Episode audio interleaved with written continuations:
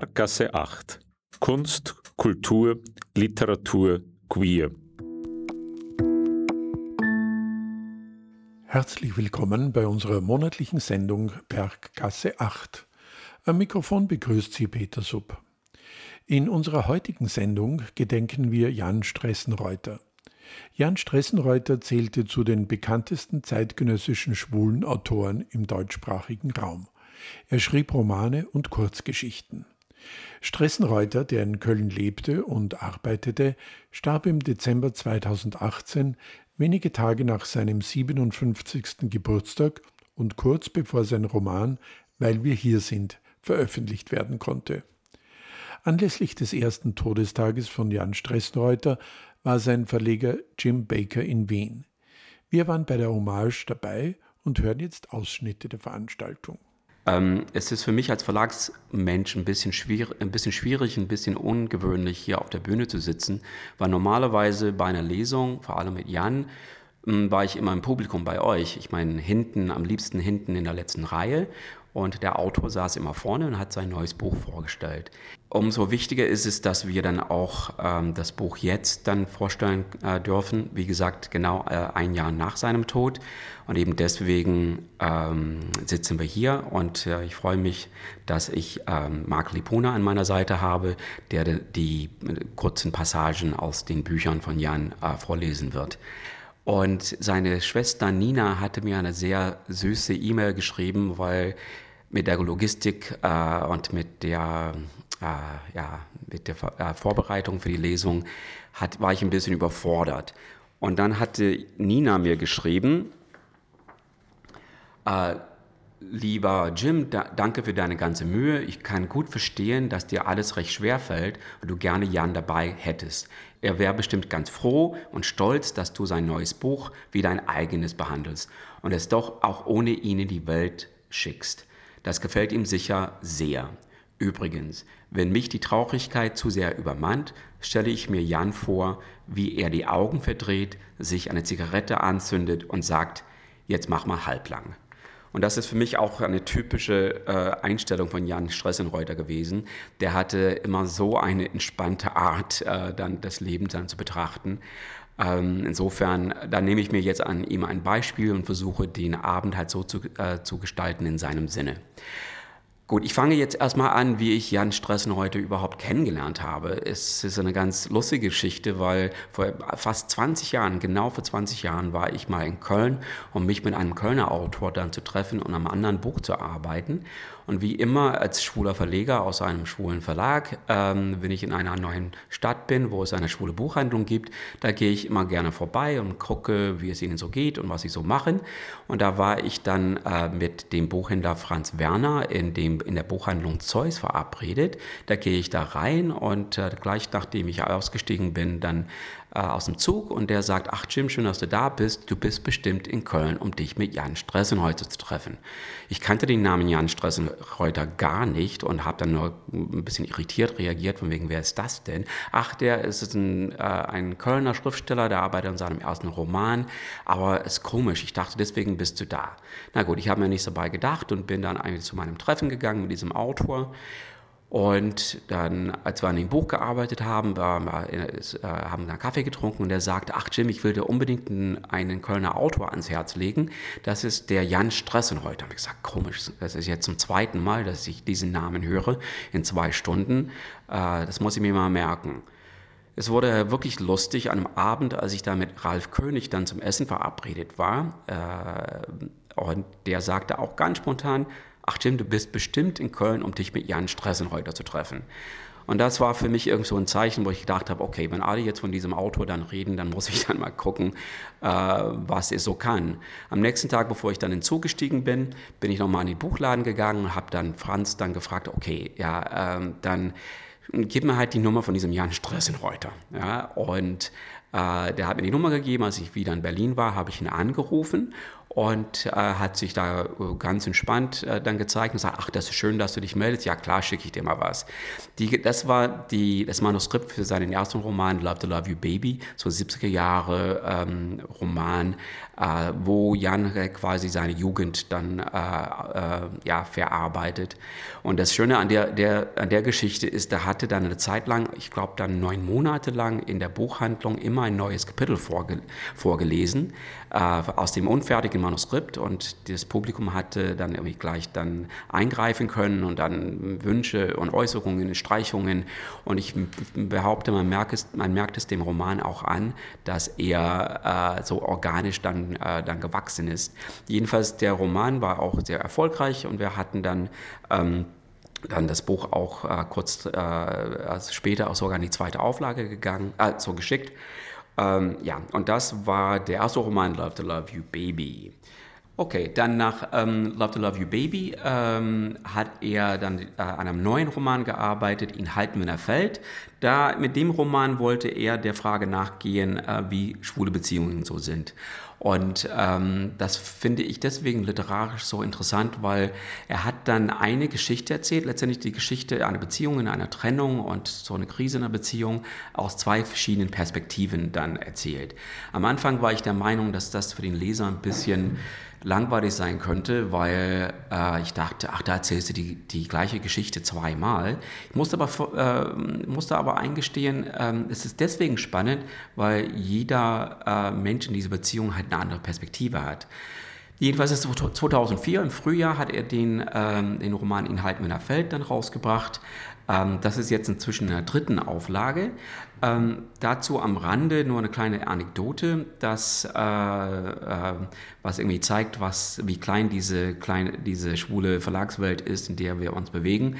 Ähm, für das Covermotiv haben wir ein Foto von zwei Männern dann, äh, dann ausgesucht und es hat sich herausgestellt, dass der, äh, der eine Junge auf dem Umschlag der Lebenspartner ist von dem Spurenverleger Bruno Gemünder. Äh, das wussten wir natürlich nicht, als wir das damals eingekauft haben. Das haben wir einfach eingekauft von einer Fotografin. Ähm, also deswegen witzig, weil Bruno Gemünder äh, am Anfang ziemlich irritiert war. Inzwischen macht er sich dann immer darüber lustig, dass wir dann ausgerechnet mit seinem Freund dann halt Werbung für ein Buch für aus dem Querverlag machen. Gut, das war der zweite Roman. Ähm, dann zwei Jahre später, 2006, hat er dann einen, einen neuen Stoff sich vorgenommen. Diesmal wollte er was Lustiges machen. Er wollte wirklich einen Unterhaltungsroman machen und hat sich dann für einen ähm, Stoff dann entschieden, ähm, äh, was dann später, 2006, dann unter dem Titel Und dann der Himmel dann rauskommen sollte. Ähm, in dem Roman ähm, beschreibt er halt die Krise eines jungen Kölner Schwulen, der gerade so eine, so eine Trennung hinter sich hat und jetzt am, an einem Punkt in seinem Leben ist, wo er wissen will, was alles passiert ist, wieso das auseinandergegangen ist und er muss die Trennung ein bisschen dann äh, verarbeiten. Und der setzt sich ins Auto und fährt aufs Land und dann, das ist ganz am Anfang des, äh, des Romans, weil da passiert ihm was, dann auf dieser einsamen Landstraße. Plötzlich fällt ihm was auf das Autodach. Und an dieser Stelle äh, leite ich über zu Marc. Es passierte, als ich versuchte, durch die Windschutzscheibe nach oben zu linsen, ob nicht vielleicht doch irgendwo eine Wolke in Sicht war, die das grelle Sonnenlicht verdecken würde. Aber anstatt einer Wolke entdeckte ich einen winzig kleinen Fleck sehr hoch über mir am Himmel der mit erstaunlicher Geschwindigkeit auf die Erde zuraste und größer und größer wurde. Zuerst hielt ich es für einen Vogel, vielleicht eine Art Bussard, dann erwog ich die Möglichkeit, dass ein Flugzeug seine Fäkalabfälle zielgerichtet auf mein Autodach abließ, und zum Schluss tippte ich darauf, das höchst unwahrscheinliche Privileg zu genießen, von einem Meteoriten erschlagen zu werden. Zu weiteren Überlegungen blieb mir keine Zeit, denn in diesem Moment gab es einen ohrenbetäubenden Knall, etwas Schweres und etwa mannsgroßes krachte mit voller Wucht auf meine Kühlerhaube. Ich prallte mit dem Kopf gegen die Windschutzscheibe, trat reflexartig auf die Bremse, kurbelte wild am Steuerrad und brachte den Wagen mit quietschenden Reifen im nächsten Graben zum Stehen. Als nächstes erinnere ich mich, dass der Meteorit auf meinem Auto den Kopf hob, die dunklen, ungewaschenen Haare schüttelte, als hätte er einen Brummschädel und lautstark Scheißdreck, so habe ich mir es nicht vorgestellt, fluchte.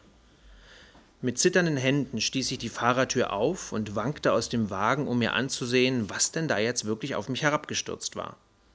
Kein Zweifel, auf meiner Kühlerhaube lag ein Mensch, genauer gesagt ein Mann, ungefähr in meinem Alter, bekleidet mit einer Jeans, einem verblichenen T-Shirt mit dem fast unleserlichen Aufdruck Gott sieht alles außer Dallas und ein paar Turnschuhen. Er lag auf dem Rücken, schien nicht im geringsten verletzt zu sein und starrte mit einem verärgerten Gesichtsausdruck direkt in den Himmel.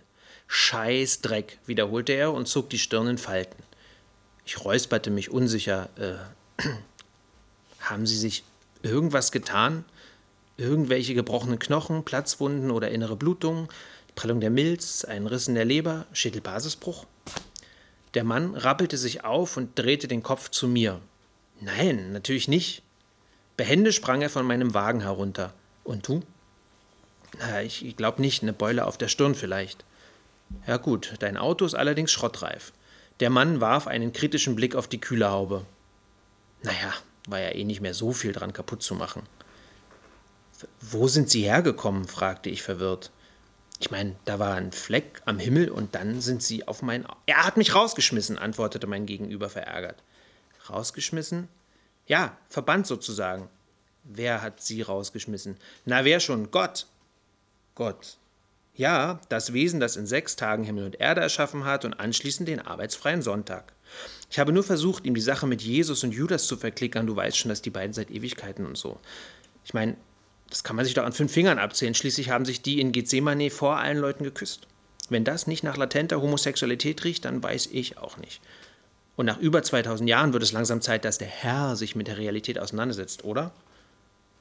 Der Mann starrte wieder wütend nach oben zum Himmel. Aber nein, wenn es um seinen einzigen Sohn geht, dann tut der Allwissende lieber so, als wüsste er von nichts. Ha!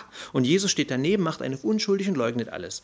Petrus hätte es nicht besser anstellen können. Und das alles nur, weil ich Judas bei einem Betriebsausflug ein bisschen angegraben habe. Vor 200 Jahren. Da soll noch einer sagen, der Sohn Gottes sei nicht nachtragend. Jedenfalls bin ich wegen angeblicher Verleumdung aus dem Himmel verbannt worden und ich darf erst wieder zurückkehren, wenn ich ein wenig über mich nachgedacht habe und die auferlegte Strafe erfüllt habe. Die auferlegte Strafe, wiederholte ich. Was redet der Kerl für einen Blödsinn? Krampfhaft überlegte ich, ob es hier in der Nähe eine geschlossene Psychiatrie gab, ob, wo man ihn vielleicht schon suchte. Oh ja, bekam ich unbekümmert zur Antwort, verstoßene Engel dürfen erst zurück in den Himmel, wenn sie genug Buße getan haben. Die Strafe ist auch immer dieselbe. Man muss eine verirrte Seele retten, einen verkorksten Lebenslauf richten, sowas in der Art. In deinem Fall wollte wollte Gott allerdings zwei Fliegen mit einer Klappe schlagen.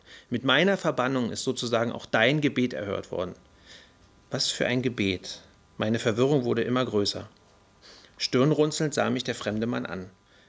Oh Gott, warum suche ich mir immer solche Idioten heraus? zitierte er mich. Und dann hast du darüber nachgedacht, wie schön es wäre, wenn dir jemand bei der Suche nach dem Mann deines Lebens behilflich sein könnte. Voilà, da bin ich. Ja, aber das war kein Gebet, das war ein Stoßseufzer, erklärte ich. Es war rhetorisch gemeint.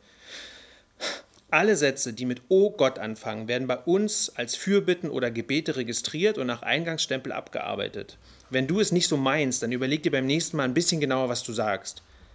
Was soll das heißen? Das heißt, dass die Aufhebung meiner Verbannung mit der Aufgabe verbunden wurde, dir einen Mann zu besorgen. Sechs Tage wurden mir eingeräumt bis Heiligabend. Also erzähl mir jetzt nicht, dass du einen Rückzieher machen willst. Auch für mich als Engel steht hier einiges auf dem Spiel. Sie sind ein Engel, fragte ich vorsichtig nach. Ja, du hast es erfasst. Alles Gute kommt von oben. Der Mann fing an zu lachen und kriegte sich kaum noch ein. Ah, ich liebe Sprichworte. Sie sind so nichtssagend und fassen doch die gesammelte Weisheit der Menschen kurz und prägnant zusammen. Mittlerweile habe ich für jede Situation eines parat, sagte er schließlich hicksend und wischte sich ein paar Tränen aus den Augenwinkeln. Meine offene Kinnlade war wahrscheinlich nicht die Reaktion, die er sich erhofft hatte, deshalb riss er sich zusammen und fuhr mit seiner Erklärung fort. Mein Name ist übrigens Raphael, und bevor du nachfragst, ich bin nicht derjenige, der so theatralisch die Geburt des Gottessohnes verkündet hat. Das war natürlich Gabriel, unsere Rampensau. Der drängelt sich immer gerne in den Vordergrund, dabei kann er nicht mal Trompete spielen, das war alles Playback. Ich bin mehr im Stillen tätig und zuständig für alles, was irgendwie mit Heilung zu tun hat. Kannst mich übrigens ruhig duzen, wir werden ja jetzt viel Zeit miteinander verbringen. Raphael klopfte mir aufmunternd auf die Schulter und stieg ins Auto. Was ist, wollen wir fahren? Mir ist kalt.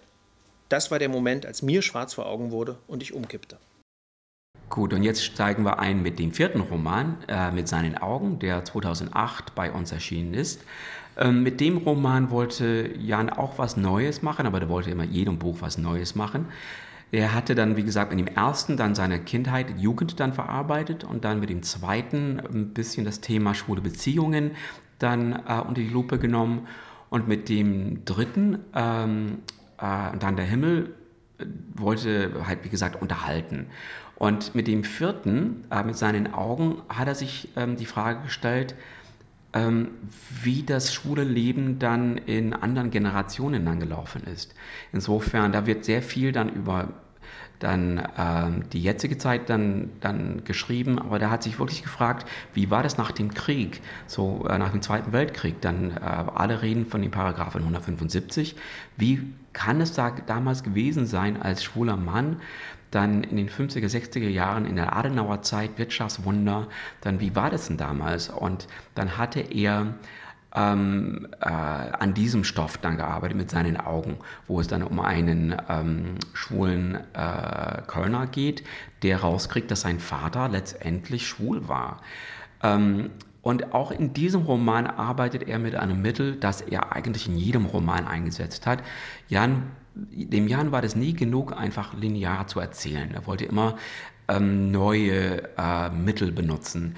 Und manchmal waren es, äh, waren es Tagebücher oder Märchen oder der wollte halt den, den normalen Handlungsstrang immer unterbrechen.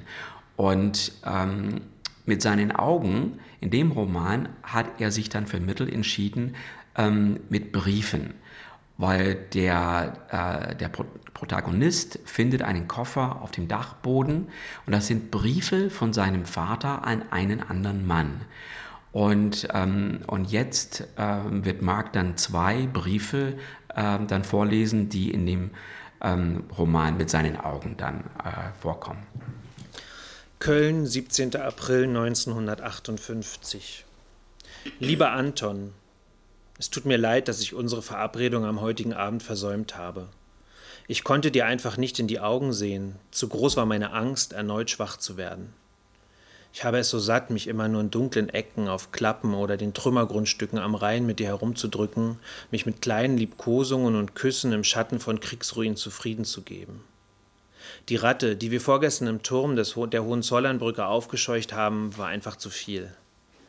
Einmal wenigstens möchte ich dich ganz und gar spüren, meine Finger über deine Haut streichen lassen, ohne dabei auf Schritte in der Dunkelheit zu lauschen, dich hastig von mir stoßen zu müssen und so zu tun, als wären wir in diesem oder jenem ausgebombten Kellereingang nur verschwunden, um unsere Notdurft zu verrichten. Ich möchte deinen stöhnenden Atem in meinem Ohr spüren, die Muskeln deiner Oberarme fühlen, meinen Kopf auf deine Brust legen und mit dir einschlafen. So etwas habe ich noch nie getan. Ich sehne mich danach und habe gleichzeitig Angst davor. Kannst du das verstehen? Vielleicht ist es ein Schritt zu weit auf einem Weg, den ich nicht gehen will. Aber es reicht nicht länger, hinterher einfach nur den Reißverschluss zuzuziehen, sich den Schmutz von der Hose zu klopfen und einander beschämt anzulächeln. Nein, vergiss meine Zeilen. Sie wurden im Rausch geschrieben und jetzt hat die Vernunft wieder eingesetzt. Das, was ich mir wünsche, ist unmöglich, es ist fast hätte ich geschrieben unnatürlich, dabei weiß ich es besser. Natürlich verurteile ich dich und deinesgleichen nicht, aber ich bin nicht einer von euch. Genau wie deine Berührung wünsche ich mir eine Familie und Kinder, und das macht mich zu etwas anderem, als du es bist. Oder? Dein Herbert. Köln, 15. September 1958. Lieber Anton, ich wünschte, du würdest aufhören, mir Vorwürfe zu machen. Schließlich bist du in gewisser Weise derjenige, der Maria und mich zusammengebracht hat. Hättest du nicht darauf bestanden, dass ich deine Lokale und deine Freunde kennenlerne? Wären wir nie Eberhard begegnet, wäre nie zu ihm eingeladen worden, du weißt, was ich meine. Außerdem hat sich doch nichts zwischen uns geändert, oder? Nach wie vor sehen wir uns und du bekommst von mir, was du brauchst. Aber ich, ich brauche mehr als das. Deine Tagträume von einem gemeinsamen Urlaub sind ein wenig weltfremd. Wie soll das gehen, zwei Männer alleine in Ferien? Was sollen die Leute denken? Und wie sollen wir uns eine Reise nach Italien leisten können? Meine finanziellen Mittel haben gerade ausgereicht, um meiner Wirtin das Bett zu ersetzen, das wir kaputt gemacht haben. Sie ist übrigens misstrauischer denn je, seit ich versucht habe, ihr weiszumachen, dass es einfach so unter mir zusammengebrochen wäre. Hätte ich ihr erzählt, dass es den andauernden Turnübungen zweier junger Männer nicht standgehalten hat, wäre sie wahrscheinlich vor Empörung geplatzt wie ein Ballon, den man mit zu viel Luft füllt. Jetzt sehe ich ein Lächeln auf deinem Gesicht. Aber so oder so ist die Situation hier im Haus nicht mehr haltbar. Vor drei Tagen habe ich Besuch von der Polizei bekommen. Ich war gerade dabei, den Abwasch wegzuräumen. Man habe Hinweise aus der Nachbarschaft über unzüchtiges Verhalten bekommen, wurde mir barsch erklärt, ob ich denn wisse, was der Paragraph 175 besage. Ich habe mich so dumm wie möglich gestellt und die Polizei konnte mir nichts nachweisen. Trotzdem haben sie erneut meine Personalien aufgenommen und die letzten Ausgaben von Der Weg konfisziert. Hättest du sie mir bloß nie ausgeliehen. Nun bin ich mir sicher, dass ich auf einer ihrer Listen geführt werde. Ich nehme an, dass ich mir bald eine neue Bleibe suchen muss. Spätestens in ein paar Wochen wird meine Wirtin mit der Kündigung vor der Tür stehen. Die Polizei wird sich nicht nehmen lassen, ihr einen Tipp zu geben, das kennen wir ja. Ich weiß, dass für dich das alles keine Gründe sind, weshalb ich mich mit Maria abgebe, aber für mich sind es gewichtige Gründe. Sie verschafft mir Schutz und Respektabilität. Mit ihr zusammen kann ich vielleicht etwas aus meinem Leben machen. Selbst einige deiner Freunde haben eine Sandfrau. Maria braucht ja nicht zu wissen, was zwischen dir und mir ist, hörst du? Sie darf es nicht erfahren. Vielleicht sollten wir mal wieder einen kleinen Ausflug unternehmen, du und ich und Maria und ein paar Freunde. Was denkst du über eine kleine Landpartie? Vielleicht am nächsten Wochenende? Würde dich das ein wenig versöhnen? Hör auf zu schmollen, ich bitte dich. Wir müssen eben das Beste aus den Gegebenheiten machen. Oder hast du wirklich geglaubt, wir könnten eines Tages wie Mann und Frau zusammenleben? Du fehlst mir. Dein Herbert. Ähm, gut, nach, mit seinen Augen ähm, hat Jan wieder mal ein neues Terrain dann halt betreten, weil ähm, eigentlich muss man wissen, äh, Jan hat die ganze Zeit immer an Krimis gearbeitet. Und wir als, als Querverlag in der Programmpolitik haben immer gesagt, Krimis machen wir nicht. Ähm, aber der hatte dann wie immer halt einen Kölner Stoff mit einem Kölner Ermittlerduo und ähm, dazu auch eine witzige Anekdote, weil der hatte das Manuskript für den ersten Krimi aus Rache eigentlich in einem anderen ähm, Verlag äh, dann äh, untergebracht. Emons Verlag, äh, witzigerweise, war dem Verlag dann der Stoff zu schwul ähm, und die haben dann auf Änderungen dann äh, bestanden. Ähm, in der Zwischenzeit hat meine Kollegin Ilona, Ilona Bubeck, dann immer wieder auf mich eingeredet, wir sollten dann auch mehr Krimis machen. Ähm, und so haben wir zusammen mit Corinna Waffender halt eine Krimireihe ins Leben gerufen, äh, Querkriminal. Und in dem ersten Programm 2009 ähm, hat Jan dann seinen ersten Krimi aus, aus Rache dann rausgebracht. Ähm, und äh, da sollten dann vier, dann, also drei weitere Folgen, vier insgesamt. Und wir, die vier packen wir jetzt zusammen dann und stellen das quasi als Blog vor, weil bei, bei Krimis, wie so häufig, geht es in erster Linie um die Ermittler.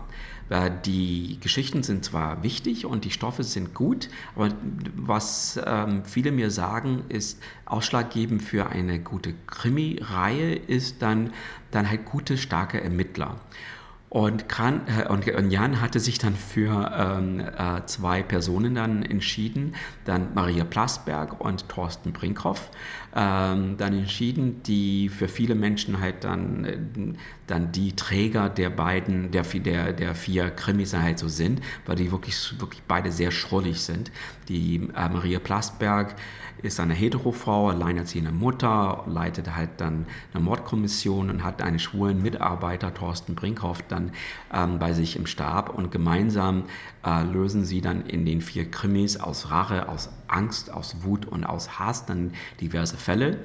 Ähm, es ist natürlich immer schwierig, dann halt einen Krimi vorzustellen, weil da braucht man immer sehr viel zu äh, erklären oder man kann nicht so wirklich gleich einsteigen. Deswegen haben wir uns entschieden, wir stellen einfach die beiden ähm, Menschen halt vor, Marie Plasberg und äh, Thorsten Brinkhoff, äh, bei ihrem au ersten Auftritt in dem Roman äh, aus, in dem Krimi aus Rache, äh, der 2009 erschienen ist und inzwischen auch in der zweiten Auflage äh, ist. Insofern, Marc wird jetzt dann ähm, der, die Szene vortragen, wo wir, wir Leser zum ersten Mal Maria Plasberg und Thorsten Brinkhoff kennenlernen. Das Telefon riss Oberkommissar Thorsten Brinkhoff um 10 Uhr vormittags aus dem Tiefschlaf. Stöhnend vergrub der 32-Jährige seinen Kopf mit den verstrubbelten blonden Haaren unter dem Kissen und versuchte, das Klingeln zu überhören. Dass der Anrufer auch nach dem achten oder neunten Läuten nicht aufgab, verschlechterte seine Laune noch weiter, denn das konnte nur bedeuten, dass es sein Chef war. Er gähnte und tastete mit verklebten Augen nach dem Hörer. Was ist? meldete er sich abweisend.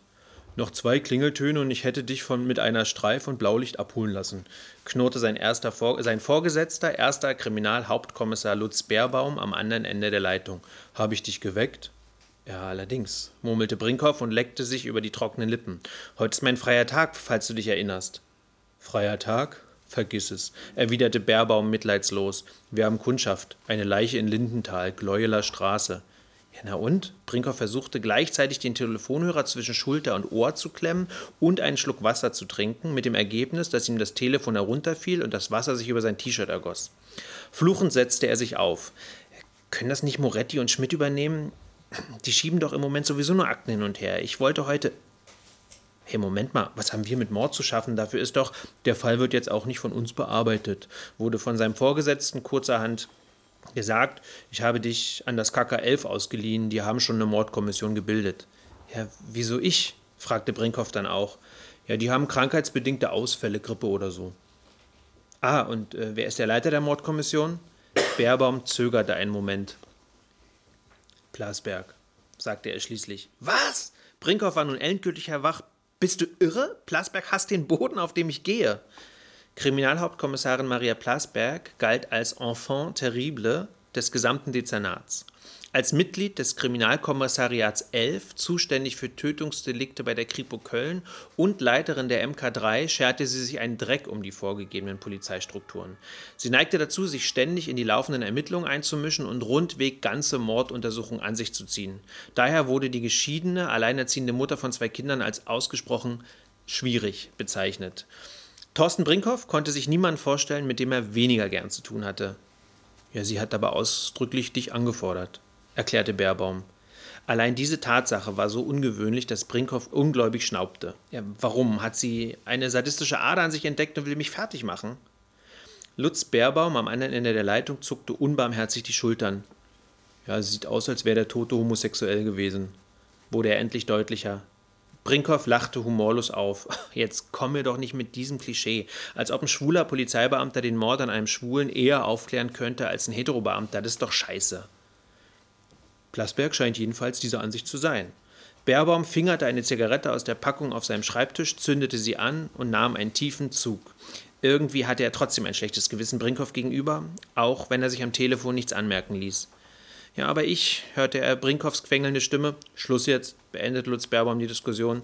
Ich habe Plasberg gesagt, dass du in spätestens einer Stunde bei ihr bist. Gleulerstraße 67, das ist hinter der Uni. Du hast also sogar noch Zeit, unter die Dusche zu springen.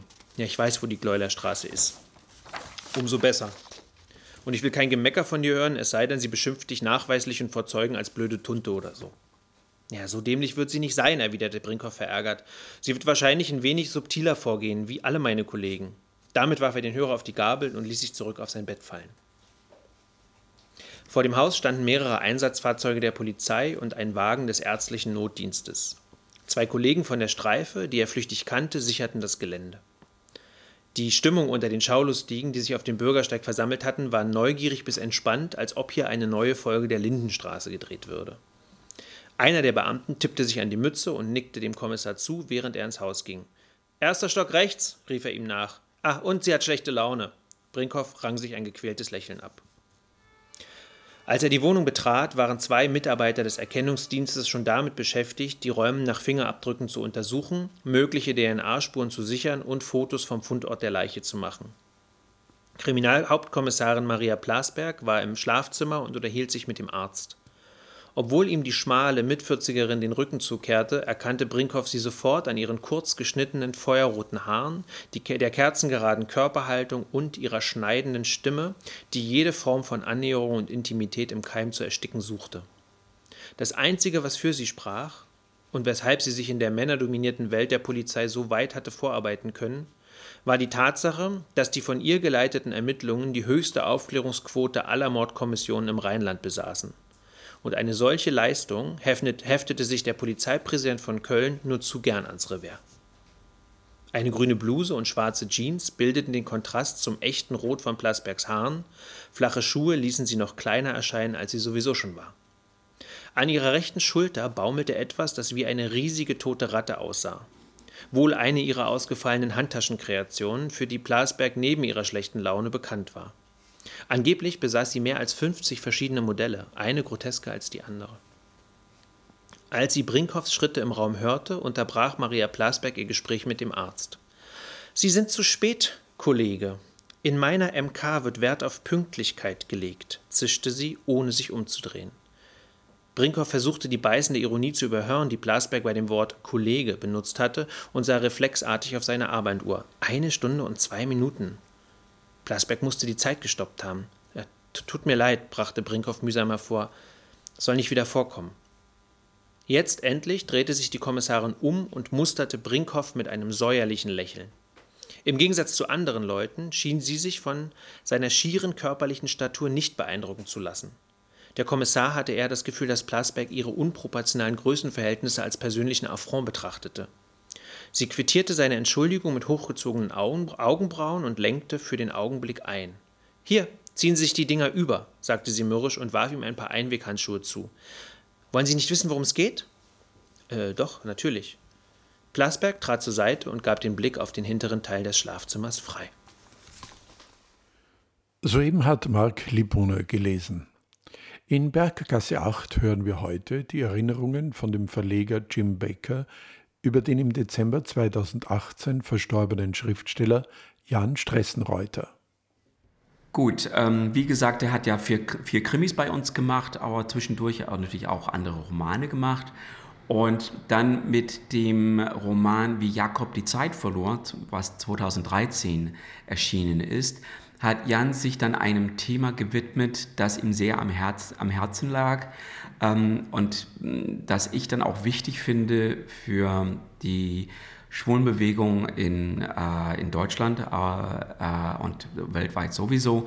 Ähm, er hat sich dann überlegt, äh, endlich mal das Thema AIDS zu beschreiben.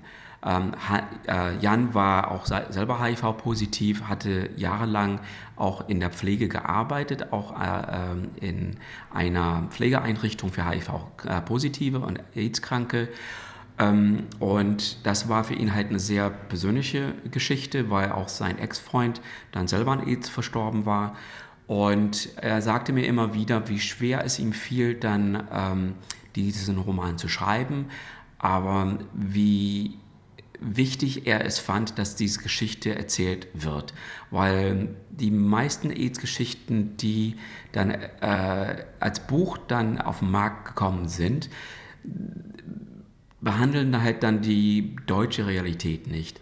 Insofern, es geht um die 80er Jahre, so eine Zeit, wo wir nicht wussten, wie man sich ansteckt, wie man sich schützt. Da, da gab es viel Unsicherheit und ähm, mit dem Roman, äh, wie Jakob die Zeit verlor, hat Jan natürlich eine fiktive Geschichte erzählt, aber da, dadurch eben auch ähm, seine eigene Biografie dann aufgearbeitet. Ähm, das war ihm halt sehr wichtig. Äh, und was, wir werden jetzt aus dem Roman nichts vorlesen, aber da würde ich gerne dann etwas dann vortragen, äh, was, weil er hatte ein Interview gegeben zu dem Roman und jetzt, wenn man bedenkt, dass, äh, wie Jan dann gestorben ist, dass er eben nicht an AIDS gestorben ist, sondern an einem Herzinfarkt, dann finde ich es interessant, was er im Jahr 2000 mal dann geschrieben hat oder gesagt hat zu seiner eigenen Erkrankung. Die Frage im Interview war, äh, äh, Jan, kann man sich auf den Tod vorbereiten? Und Jan hat da geantwortet damals, wie gesagt im Jahre 2000, wo er dann immerhin schon elf Jahre lang HIV-positiv war, ähm, antwortet er, tja, manchmal denke ich ja, manchmal denke ich nein. Ich habe mich bewusst und so gut wie möglich auf den Tod vorbereitet, auf meinen eigenen Tod. Ich habe mir AIDS in allen Variationen im Laufe der letzten zehn Jahre angeguckt und weiß, was auf mich zukommen kann wie ich, wie ich mal aussehen werde, wie ich mich eventuell verhalten werde. Aber ob ich letztendlich mit diesem Wissen auch fertig werde, das kann ich nicht beantworten. Jetzt mit so viel Abstand ist es schon ein bisschen ironisch, wenn man überlegt, äh, wie intensiv sich dann Jan mit dem Tod auseinandergesetzt hatte und letztendlich wie er gestorben ist. Aber wichtig ist äh, für ihn gewesen, halt dann diesen Roman dann zu schreiben, weil ähm, er war, er hat sich selber als Chronist dann schwulen Lebens in Deutschland dann begriffen. Ähm, jedenfalls, wie gesagt, das war 2013 im Frühjahr, wie, Jan, äh, wie Jakob die Zeit verlor. Dann zwei Jahre später hat Jan äh, mit einem neuen Stoff, Haus voller Wolken, dann äh, hat er äh, ein völlig anderes äh, Thema angepackt, weil er hatte so die, der hatte so das Gefühl, er hatte so schwules Leben von diversen ähm, Perspektiven schon beschrieben. Ähm, das Coming Out war für ihn nicht mehr so interessant. Ähm, Familiengeschichten äh, und Trennungen, Beziehungen. Ähm, historisch hatte er das, das, Thema dann auch schon angepackt und jetzt wollte er was nehmen, um ähm, dann schwules Leben aus einer völlig anderen Perspektive zu betrachten.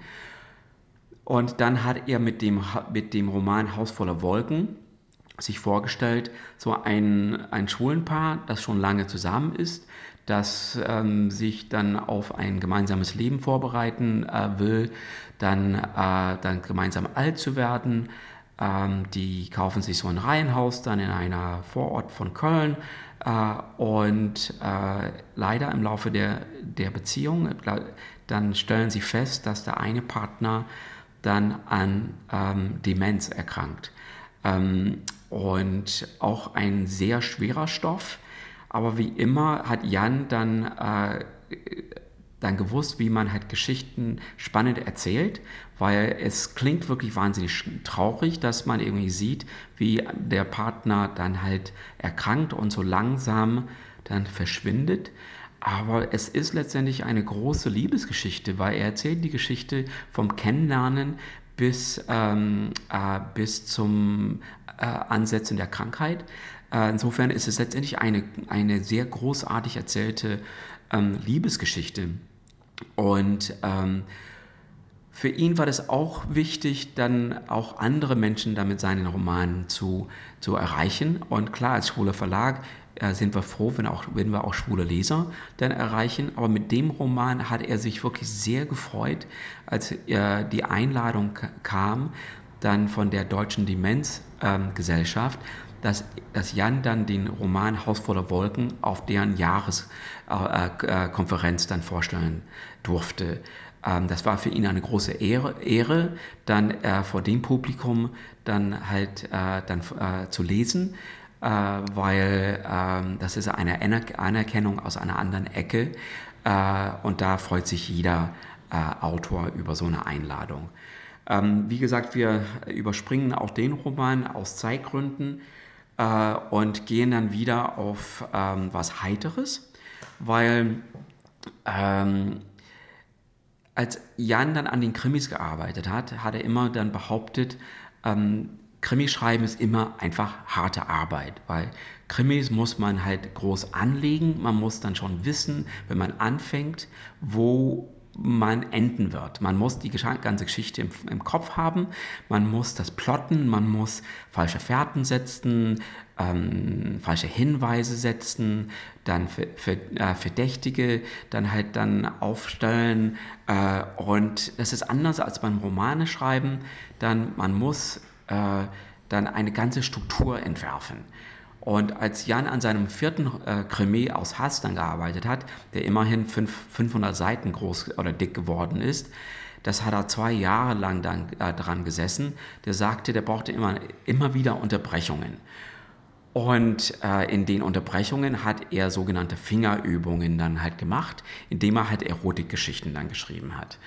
Ähm, das fand er halt immer ganz lustig und also eine schöne Unterbrechung. Und, äh, und als äh, schwuler Verlag oder lesbisch-schwuler Verlag sind wir auch dann äh, dann wir achten immer drauf, dann schwules Leben aus ganz äh, unterschiedlichen Perspektiven zu erzählen. Und daher habe ich da immer gesagt, aber selbstverständlich können wir auch seine Sammlung an äh, Erotikgeschichten rausbringen. Ähm, äh, das kam dann 2016 dann äh, unter dem Titel Ficken Alda äh, raus. Das sind dann zwölf Geschichten, so Pornogeschichten, Erotikgeschichten. Und äh, interessant an diesem Buch, es ist das einzige Buch von Jan, das nicht in Köln spielt. Ähm, die spielen alle in Berlin. Äh, und das war für Jan deswegen wichtig, weil für Jan war Berlin eh die Sexhauptstadt Deutschlands. Und Jan kam halt gerne nach Berlin, um sich auszutoben. Ähm, und bevor wir jetzt eine kurze äh, Geschichte halt, äh, vorlesen, da erzähle ich nur eine kurze Anekdote am Rande, weil mit dem Umschlag von Alda hatten wir bei Amazon Probleme. Die, äh, die Amazon-Leute haben sich geweigert, den Titel dann abzudrucken, weil der pornografisch sei. Ähm, ich finde es halt deswegen ein bisschen ironisch, weil Amazon als, als Verkäufer von von Dildos und Vibratoren dann scheinbar überhaupt keine Probleme damit hat. Aber bei dem Umschlag hatten sie äh, sich dann geweigert und da musste der äh, Grafiker einen anderen äh, Ausschnitt bringen, damit wir den Titel bei Amazon verkaufen äh, durften. Ähm, gut, wir haben die Geschichte, äh, äh, die Marc jetzt gleich vortragen wird, dann stark dann gekürzt, damit es jugendfrei ist.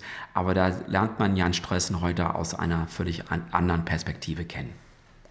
Und es ist, äh, sollte ich dazu sagen, eine etwas entschärfte Version. Ja. Also man sollte jetzt, sendefähig. Ähm, Glaube ich. Boah, denke ich und wische mir ein paar imaginäre Schweißtropfen von der Stirn. Das ist doch eigentlich ganz gut gelaufen. Ich habe gerade eine Lesung aus meinem neuen Roman hinter mich gebracht. Die Buchhandlung war gut gefüllt. Es gab keine freien Sitzplätze mehr. Ich habe ohne derbe Versprecher gelesen, die Leute haben an den richtigen Stellen gelacht, waren an den richtigen Stellen betroffen und haben hinterher ein paar interessante Fragen gestellt. Im Anschluss habe ich sogar ein paar Bücher verkauft und einige Exemplare signiert. Für eine Großstadt wie Berlin ist das ein sensationeller Erfolg, denn normalerweise sind die Mädels in, der Schwulen, in den schwulen Metropolen eher damit beschäftigt, durch die Dunkelräume der Kneipen zu kriechen, als das vielfältige Kulturangebot wahrzunehmen. Die Provinz ist da dankbarer. Da ist jeder Tanztee der örtlichen AIDS-Hilfe ein kulturelles Highlight. Die Tür des Buchladens klappt hinter mir zu und ich spüre, dass das Adrenalin der letzten zwei Stunden noch in meinen Adern pulsiert, auf der Suche nach einem Ventil. Der Buchhändler wollte mich noch zum Essen einladen, aber ich habe dankend abgelehnt. Erstens hatte ich keinen Hunger und zweitens brauche ich einen Kerl. Wobei, soziale Kontakte habe ich für heute genug gepflegt, meine Bedürfnisse sind eher auf einen anständigen Schwanz reduziert. Das Drumherum ist mir zwar nicht völlig egal, interessiert mich im Moment aber nur am Rande. Hauptsache, der Typ kann gut ficken und quatscht mich nicht voll. Ich steuere die nächstgelegene schwule Bar an und muss zu meinem Erschrecken feststellen, dass ich mit der Tresenschlampe fast allein im Lokal bin. Im hinteren Bereich stehen noch zwei oder drei Kerle herum und glotzen gelangweilt auf ein Pornovideo. Mir fällt ein, dass die Stoßzeit in Berlin erst nach Mitternacht beginnt. Heineken, sage ich missmutig, und der Mann hinter dem Tresen stellt mir eine Flasche Bier hin. Vier Euro, erklärt er, und ich falle beinahe in Ohnmacht. Ja, dafür kriegt man zu Hause Köln zwei Kölsch, erwidere ich empört.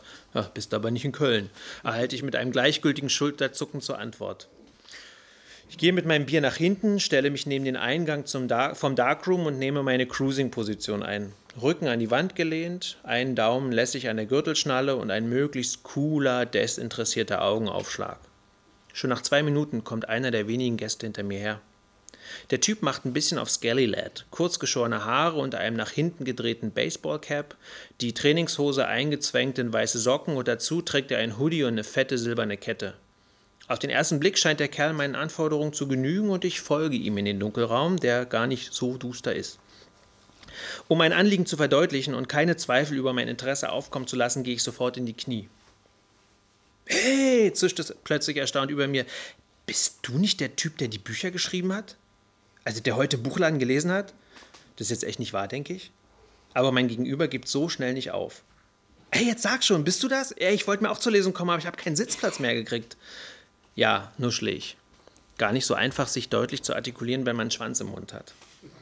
Geil, stöhnt der Typ. Ich bin totaler Fan von dir. Ich habe deine Romane geradezu verschlungen. Toll, denke ich und würge ein bisschen. Oh, sogar deine Kurzgeschichten habe ich gelesen und die Sachen, die im Internet stehen. Ein Promificker. Denke denk ich entsetzt. Ich bin an einen Promificker geraten. Wahrscheinlich fragt er mich gleich nach einem Autogramm. Ah, ähm, würdest du mir nachher ein Autogramm geben? Ich schließe genervt die Augen. Auf den Schwanz? Nein, natürlich nicht. Ich meine, ich habe deinen Roman im Rucksack, so eine Widmung wäre echt super. Der Typ hat überhaupt keinen Sinn für Ironie. Ja, ist gut, erbarme ich mich. Gleich. Darf ich erst noch abspritzen? Ich heiße übrigens Bert, sagte Scallylad über das Rauschen in meinen Ohren hinweg, während sich seine Hüften monoton vor und zurück bewegten. Wegen der Widmung. Ja, von mir aus kannst du auch Ernie heißen, denke ich. Hauptsache, du hörst nicht auf. Hast du Bock, mich zu ficken? frage ich etwas atemlos. Bert grinst mich vielsagend an. Ich bin gerade dabei, mich zu entspannen und die ganze Sache zu genießen, als Bert wieder das Thema wechselt. Was ich schon immer mal wissen wollte, sagte er plötzlich, ohne mit dem Ficken aufzuhören. Wird es eigentlich eine Fortsetzung vom ersten Roman geben? Wie bitte? frage ich verwirrt. Ja, Fortsetzung, wiederholt Skelly Boy das Stichwort, ob es von deinem. Könntest du ein paar Minuten dich mal aufs Wesentliche konzentrieren, unterbreche ich ihn. Und zwar in der richtigen Reihenfolge. Oh, äh, ja klar. Leider ist er nicht in der Lage, seinen Versprechens einzuhalten. Schon nach wenigen Augenblicken höre ich seine Stimme erneut. Oh, ich würde einfach zu gerne wissen, ob sich die beiden Hauptpersonen irgendwann kriegen. Rutscht sie mal raus. Wie, wie waren noch gleich die Namen? Ich kann ihm da im Moment nicht weiterhelfen, denn unter seinen heftigen Stößen habe ich Mühe, mich an meinen eigenen Namen zu erinnern. Tobias? überlegt Bert laut und rammt seinen Schwanz tiefer in mich hinein. Ah, Sebastian? Noch ein Stoß. Genau, schreie ich und stütze mich an der Wand ab, um nicht das Gleichgewicht zu verlieren. Und in dem zweiten Roman, da habe ich den Schluss nicht verstanden, flüstert er mir ins Ohr. Wer, wer hat denn da nun wen betrogen? Ich weiß nicht, ob ich lachen oder weinen soll. So ein durchgeknallter Typ kann auch nur mir über den Weg laufen. Ich habe ja auch schon mal ans Schreiben gedacht, teilt mir Bert mit. Ich habe Sachen erlebt, glaubst du kaum. Ich auch, denke ich. Gerade jetzt zum Beispiel übertrifft die Realität mal wieder die Fiktion. Wenn er jetzt noch anfängt, seine ersten Gedichte zu rezitieren, breche ich zusammen, doch meine Geilheit lässt mich schnaufen und stöhnen. Ich fühle mich wie ein 10.000 Meter Läufer beim Endspurt. Auch Bert ist so weit, seine Bewegungen werden abgehackter und sein Atem schneller. Ein letzter Stoß und dann schüttelt es ihn am ganzen Körper. Während wir uns schwer atmend, notdürftig mit ein paar Tempos säubern und uns wieder anziehen, fragt Bert, trinkst du noch ein Bier mit mir? Ich schüttle den Kopf. Geht nicht, sage ich. Ich muss morgen früh raus. Ich habe am Vormittag einen Termin mit meinem Verleger. Stimmt zwar nicht, aber klingt wichtig und hat den gewünschten Erfolg. Scallylad ist beeindruckt. Ey, aber die Widmung, die kriege ich noch, sagt Bert. Er kramt in seinem Rucksack und hält mir meinen neuen Roman und einen Kugelschreiber unter die Nase. Ich schlage die erste Seite auf. Für Bert schreibe ich. Als Erinnerung eine Nummer, die ich nie vergessen werde. Und das ist nicht mal gelogen. Gut, jetzt kommen wir zum letzten Roman von Jan, ähm, weil wir hier sind, der 2019 im Frühjahr erschienen ist. Wie gesagt, der Jan hat leider das neue Buch ähm, nie erleben äh, können, weil er im Dezember gestorben ist. Ähm, umso wichtiger finde ich, dass dieses Buch dann äh, vorgestellt wird, weil ähm, Jan hat sich dann einem politischen Thema dann gewidmet in dem Roman. Was die meisten Menschen nicht wissen, ist, ähm, wie politisch Jan war. Jan verstand sich immer als ein sehr politischer Mensch. Der hatte jedes Jahr zum Beispiel die Biografie eines US-Präsidenten dann gelesen, hat sich dann gleich äh, mit George Washington angefangen und hat sich hochgearbeitet bis ähm, bis Hillary Clinton. Leider ist Hillary Clinton nicht, äh, nicht Präsidentin geworden. Ähm, jedenfalls, für ihn war das halt wichtig, dann auch aus schwuler Perspektive ähm, sich mit der politischen Lage dann auseinanderzusetzen. Weil im Laufe der Jahre, der letzten Jahre, ist er sehr pessimistisch geworden, was Menschenrechte angeht. Vor allem, wenn man bedenkt, wie Leute wie Trump, Erdogan, Putin, Orban äh, dann halt inzwischen die Welt regieren, ähm, hat er sich vorgestellt, wie die Zukunft für Lesben und Schwule aussehen könnte. In einer Welt, wo die Menschenrechte, die wir inzwischen als selbstverständlich nehmen, wenn sie uns weg, weggenommen äh, äh, werden würden. Ähm, er hat sich dann halt ähm, ein Beispiel genommen an seinem großen Vorbild Margaret Atwood, die mit dem Bericht der Markt dann eine ähnliche Situation aus Frauenperspektive dann beschrieben hat und hat mit, weil wir hier sind, dann eine Welt dann beschrieben, wo Schwule und Lesben äh, inzwischen zu Kriminellen dann erklärt worden sind und in, in, in Lager gesteckt werden.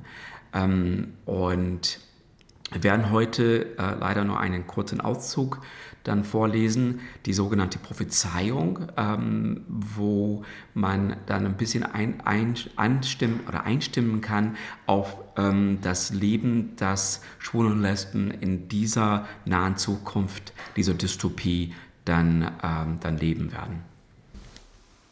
Sie werden kommen. Sie werden kommen aus dem Westen, aus Gottes eigenem Land, mit Bibeln in den Fäusten und Hass in ihren Herzen, die Mägen gebläht von Selbstgefälligkeit, die Blicke brennend von Sendungsbewusstsein, auf den Lippen die Botschaft von Amargeddon. Kreatinisten, Fundamentalisten, Bibeltreue, wiedergeborene Evangelikale, Reaktionäre, Eiferer, das Gesindel Amerikas. Sie glauben, dass Gott den Menschen nach seinem Antlitz erschaffen hat und mit ihm die Welt in sieben Tagen. Sie glauben, wenn man ihnen sagt, dass die Welt eine Scheibe ist und die Erde der Mittelpunkt des Universums, dann glauben sie auch das, weil sie sich fürchten, über den Tellerrand ihrer Existenz zu schauen. Sie werden kommen im Namen der Scheinheiligkeit und unter dem Deckmantel von Sitte und Anstand. Sie werden behaupten, dass unsere Art zu leben widernatürlich ist, dass wir der Abschaum des Universums sind, ein Irrtum der Natur, Träger tödlicher Krankheiten. Sie werden sagen, wir gefährden ihre Kinder und kaufen selbst Minderjährige für Sex. Sie werden sagen, wir verderben die Jugend und befriedigen selbst ihre Geilheit beim Anschauen von Kinderpornos. Je jünger, desto besser. Sie werden sagen, dass wir einen unmoralischen Lebenswandel haben, zügellos sind und wahllos unsere Partner wechseln, während sie heimlich ihre Ehefrauen betrügen in, herunter, in, in heruntergekommenen Motels, in Wohnwagen, Bordellen und dunklen Hauseingängen und ihre Doppelmoral wird ihnen zur zweiten Natur geworden sein. Sie werden sagen, dass unsere Art zu lieben eine Sünde ist, schmutzig, pervers, krank, abartig, nicht gottgefällig. Sie werden kommen und uns verdammen. Sie werden kommen und sie werden nicht eher ruhen, bis sie uns sprachlos gemacht und entrechtet haben, ausgestoßen und ausgemerzt. Sie werden Gesetze beschließen, die es uns verbieten, ihre Geschäfte zu betreten. Sie werden uns verbieten zu heiraten als Mann und Mann, als Frau und Frau. Sie werden uns verbieten, Kinder zu zeugen und großzuziehen. Sie werden uns ausgrenzen, an den Pranger stellen, vor ihre Gerichte zerren. Sie werden uns verbieten, uns zu lieben und uns aus unseren Dörfern und Städten jagen. Und zum Schluss werden sie uns verbieten zu leben. Sie scharren schon mit den Hufen, sammeln hinter sich die Idioten dieser Welt, die Kleingeister, die ewig Gestrigen, all die, die Angst vor Veränderung haben. Sie werden kommen. Sie werden kommen aus den Wüsten dieser Welt, die sie mit Terror und Angst in die Knie zwingen. Junge Männer mit langen Bärten und verblendetem Geist werden Gewehre und schwarze Fahnen schwenken, die Gesichter vermummt, die Leiber mit Sprengstoffgürteln geschmückt, die rachsüchtige Lehre eines missverstandenen Gottes und seines Propheten schreiend. Sie werden unsere Welt mit Bomben in Schutt und Asche legen, sie mit Krieg und Tod und Zerstörung überziehen und nichts als Ruinen hinterlassen. Islamisten, Extremisten, Dschihadisten, Salafisten, Terroristen, die Fanatiker des Nahen Ostens. Sie glauben allen Ernstes, dass nach dem Tode 72 Jungfrauen auf sie warten. Sie glauben, dass sie durch Selbstmordattentate zu Märtyrern werden und dass ihr Gott der einzig wahre ist. Sie glauben, wenn man ihnen erzählt, dass, so etwas wie eine, dass es so etwas wie einen heiligen Krieg gibt, dann glauben sie auch das und erschaffen doch nur ihre eigene Hölle. Sie werden kommen und uns aus unseren Wohnungen treiben, aus unseren Betten zerren. Sie werden behaupten, dass wir in Sünde leben, während sie selber Frauen vergewaltigen, Kinder verkaufen und mit irrem Glanz in den Augen durch das Blut Unschuldiger warten. Sie werden behaupten, wir wären ein Stachel im Fleisch ihres Glaubens, dass unsere Art zu lieben eine Perversion ist, während sie selbst nur noch fähig sind zu hassen. Sie werden kommen. Antithese allen Glaubens und aller Religion. Allahu Akbar rufend, Gott ist groß und sie werden uns zur Schau stellen. Sie werden uns misshandeln und schlagen. Sie werden uns foltern. Sie werden uns verstümmeln. Sie werden uns mit verbundenen Augen auf die Dächer von Häusern treiben, an Händen und Füßen gefesselt und uns unter Gejohle und freudigen Gewehrsalven in die Tiefe stürzen, während eine aufgepeitschte Menschenmenge Beifall klatscht und lechzend unsere Leichen fotografiert. Die Bilder unserer Hinrichtungen werden sich weltweit in Sekundenschnelle verbreiten, doch kaum jemand wird sich empören, weil wir es nicht besser verdient haben, weil wir doch nur wenige sind, weil wir nicht so sind wie Sie. Sie haben schon begonnen, sich zu sammeln hinter die Psychopathen dieser Welt, die Zukunftslosen, die Enthemmten, die Ausgestoßenen. Sie werden kommen. Sie werden kommen aus dem kalten Osten, aus einem Land, das sich seit Jahrhunderten in der Unterdrückung und Ermordung von Andersdenkenden gefällt. Mit geschwellter Brust die Hymnen ihres Nationalstolzes singend werden sie kommen und uns zertrampeln, geduldet von einer Obrigkeit, die uns als Inbegriff moralischer westlicher Verderbtheit betrachtet. Altkommunisten, Neonazis, orthodoxe Popen, die Gestrandeten eines untergegangenen Regimes, autoritätshörige Soldateska, der Mob des Großrussischen Reichs. Sie glauben, dass es ein Zurück in die Vergangenheit ein Schritt in eine glorreiche Zukunft ist. Sie glauben an einen starken Führer, der ihnen das Blaue vom Himmel verspricht und ihnen ihren Stolz zurückgibt. Sie glauben, wenn man ihnen sagt, dass Andersdenkende den Staat untergraben, dann glauben sie auch das. Sie werden kommen, die Biedermänner, die Speichellecker der Mächtigen, die Bewunderer von Zucht und Ordnung und vergangener Größe. Oligarchen, die ihre Chance wittern, Faschisten und Militaristen im Sonntagsstaat, sie alle werden die Gunst der Stunde ergreifen und das Rad der Geschichte zurückdrehen, die Aufklärung niedermachen, die Toleranz verspotten. Sie werden kommen und unsere Rufe nach Gleichberechtigung verbieten, werden unsere Protestmarsche niederknüppeln und uns blutig prügeln, verhöhnen und bespucken. Wenn wir demonstrieren, werden sie uns unter fadenscheinigen Gründen in ihre Gefängnisse werfen und dort verrotten lassen, zu Zwangsarbeit verurteilen, in Arbeitslager verfrachten. Im Namen einer schweigenden Mehrheit werden sie Gesetze zum angeblichen Schutz ihrer Jugend erlassen und wollen doch nur jeden Keim von Anderssein im Ansatz ersticken. Sie wollen die Hygiene einer Gesellschaft gewährleisten, tragen das traditionelle Familienbild wie eine Monstranz vor sich her und sind doch selbst verderbt, dass es zum Himmel stinkt. Sie werden kommen, weil sie glauben, dass unsere Art der Liebe die Grundfesten des Staates erschüttert. Sie werden kommen und uns verfolgen, weil wir in den Augen verdorben, degeneriert und asozial sind. Sie haben ihre Propagandamaschinen schon angeworfen. Sie sammeln schon ihre Kohorten aus verständnislosen Sadisten, Zuchtmeistern, Populisten, sozialen Verlierern, Träumern von vergangener Größe. Sie werden kommen. Sie sind schon hier. Das war eine Hommage an Jan Stressenreuter. Auf Wiederhören sagt Peter Supp.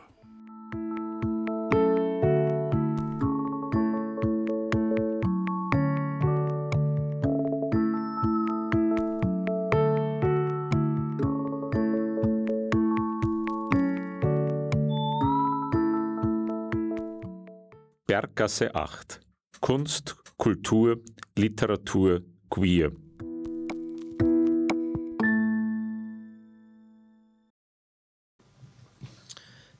Bei jedem der drei Lektoratsdurchgänge schrieb ich beim letzten Absatz in Jans Vorwort zu, weil wir hier sind, am Rande des Manuskripts.